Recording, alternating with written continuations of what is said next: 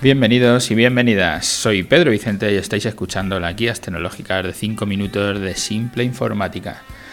Como todos los, todas las semanas, hoy tenía que haber salido el martes, pero no va a salir, sale el jueves porque he tenido ahí un, un error en la programación para, para poner el podcast.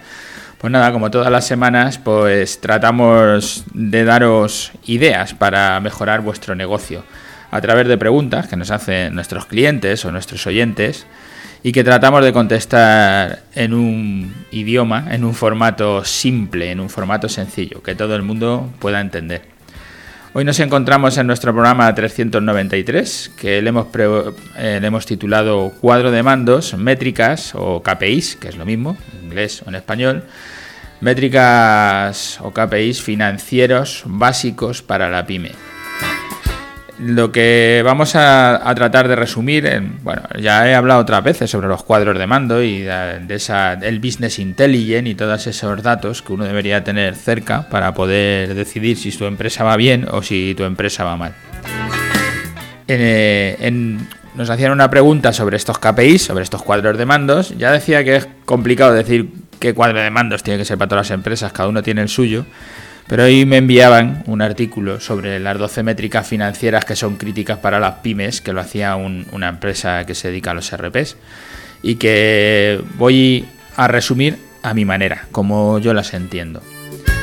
Eh, lo primero que deberíamos de mirar, que es sencillo y que todos miramos, son los ingresos. Eh, ¿Qué facturo? ¿Qué, ¿Qué cantidades ingreso por mis facturas que hago, por mis trabajos que hago? ¿Cuánto puedo cuánto puedo ingresar. Y la segunda, que es, un KPI o es una métrica que todos entendemos que hay que tener, que son los gastos. Los gastos que incluyen todos los costes incurridos para operar y obtener ingresos. Esto incluye los gastos de explotación, salarios, equipos, suministros y los gastos no operativos como los intereses, las comisiones de los préstamos. Cuando hablamos de gastos es meter todos los gastos. Así, si a los ingresos le quito los gastos, me dará una cantidad, que eso es lo que en principio me genera mi negocio. Pero luego estarán los beneficios netos, que es a esos gastos además le tengo que poner los impuestos para saber cuánto es lo que me va a quedar. Porque ingresos menos gastos no es lo que te queda. a ese beneficio le tienes que restar lo que tienes que pagar al Estado para que pueda mantenernos todo este estado de bienestar que tenemos. Esos son, digamos, los KPI más importantes, ingresos, gastos, beneficios netos. Pero luego hay otra serie de cosas que a lo mejor no estamos teniendo en cuenta y que son importantes y por eso me parecía eh, importante hablar sobre estas KPIs. Uno de ellos es el presupuesto frente a la realidad. Cuando tú eh, vas a elaborar, depende de los trabajos, por supuesto, si compras una caja de té y vendes la caja de té, pues si te ha costado dos y lo vendes por tres, ganarás uno. A eso le tendrás que meter todos los gastos, la luz, el local, el aire acondicionado, la, yo qué sé, todos los gastos que puedas tener alrededor de ese local o de tu página web o de lo que gastes para poder hacer esa venta o de los empleados, de lo que sea. Cuando no es tan sencillo, cuando tú lo que llegas es y dices cuánto vale hacer esta página web, como nos pasa a nosotros, y dices, bueno, pues esta página web me va a llevar a hacerla una semana, dos semanas, yo tantas horas he hecho, a tanto la hora del desarrollador, pues yo tengo que cobrar por esto 2.000, 3.000, lo que sea. Cuando te pones a hacerla resulta que donde tú has calculado que ibas a tardar una semana, tardas cuatro, pues entonces el presupuesto frente a la realidad lo que te indica es habías presupuestado una semana de trabajo y te has ido a tres semanas, con lo que en este proyecto no has ganado dinero, seguramente lo hayas perdido. En cualquiera de los trabajos eso es lo que se hace con este KPI o esta métrica, que es ver lo que has presupuestado frente a lo que ocurre luego en, en la realidad. Hay otros, otras KPIs que salen en estas 12 que, nos dan esta, esta gente. No voy a decir quiénes son, pero vamos, es un RP que se conoce bien. Hablan del flujo de caja operativo. Hablan también del ratio de rapidez. Hablan del coste medio por adquisición de clientes. En este sí me voy a parar, pero también me parece importante.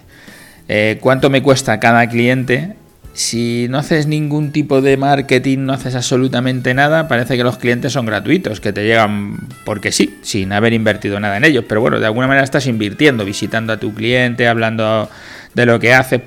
pidiéndole que hable de ti a otros, que será la única manera de que te lleguen boca a boca a los clientes y te acaben entrando, todo ese tiempo también será un, un coste de lo que te cuesta adquirir el cliente.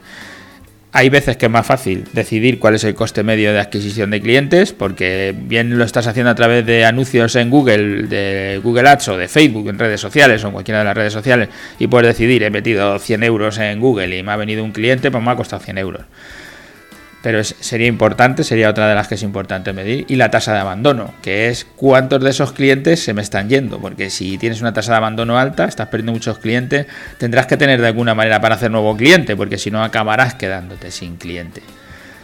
Hay otros KPIs, el ratio de rotación de cuenta por cobrar. Al final, yo con esto lo que hemos hecho aquí en la empresa es que dentro de la gente que está en administración y se dedica a, cobrar, a decirle al cliente que te pague, lo que hacíamos era ponerle objetivos de este ratio, de decirle cuánto tiempo está el dinero en la calle, cuanto menos tiempo esté nuestro dinero prestado, menos tiempo tenga nuestro cliente nuestro dinero, cuanto antes nos pague, antes tendremos nosotros el dinero, pues ese, ese ratio de la media de todo lo que tardamos en cobrar las facturas es lo que estamos midiendo y eso se le puede dar como objetivo a alguna de las personas que lleven esto para que eso sea lo más corto posible.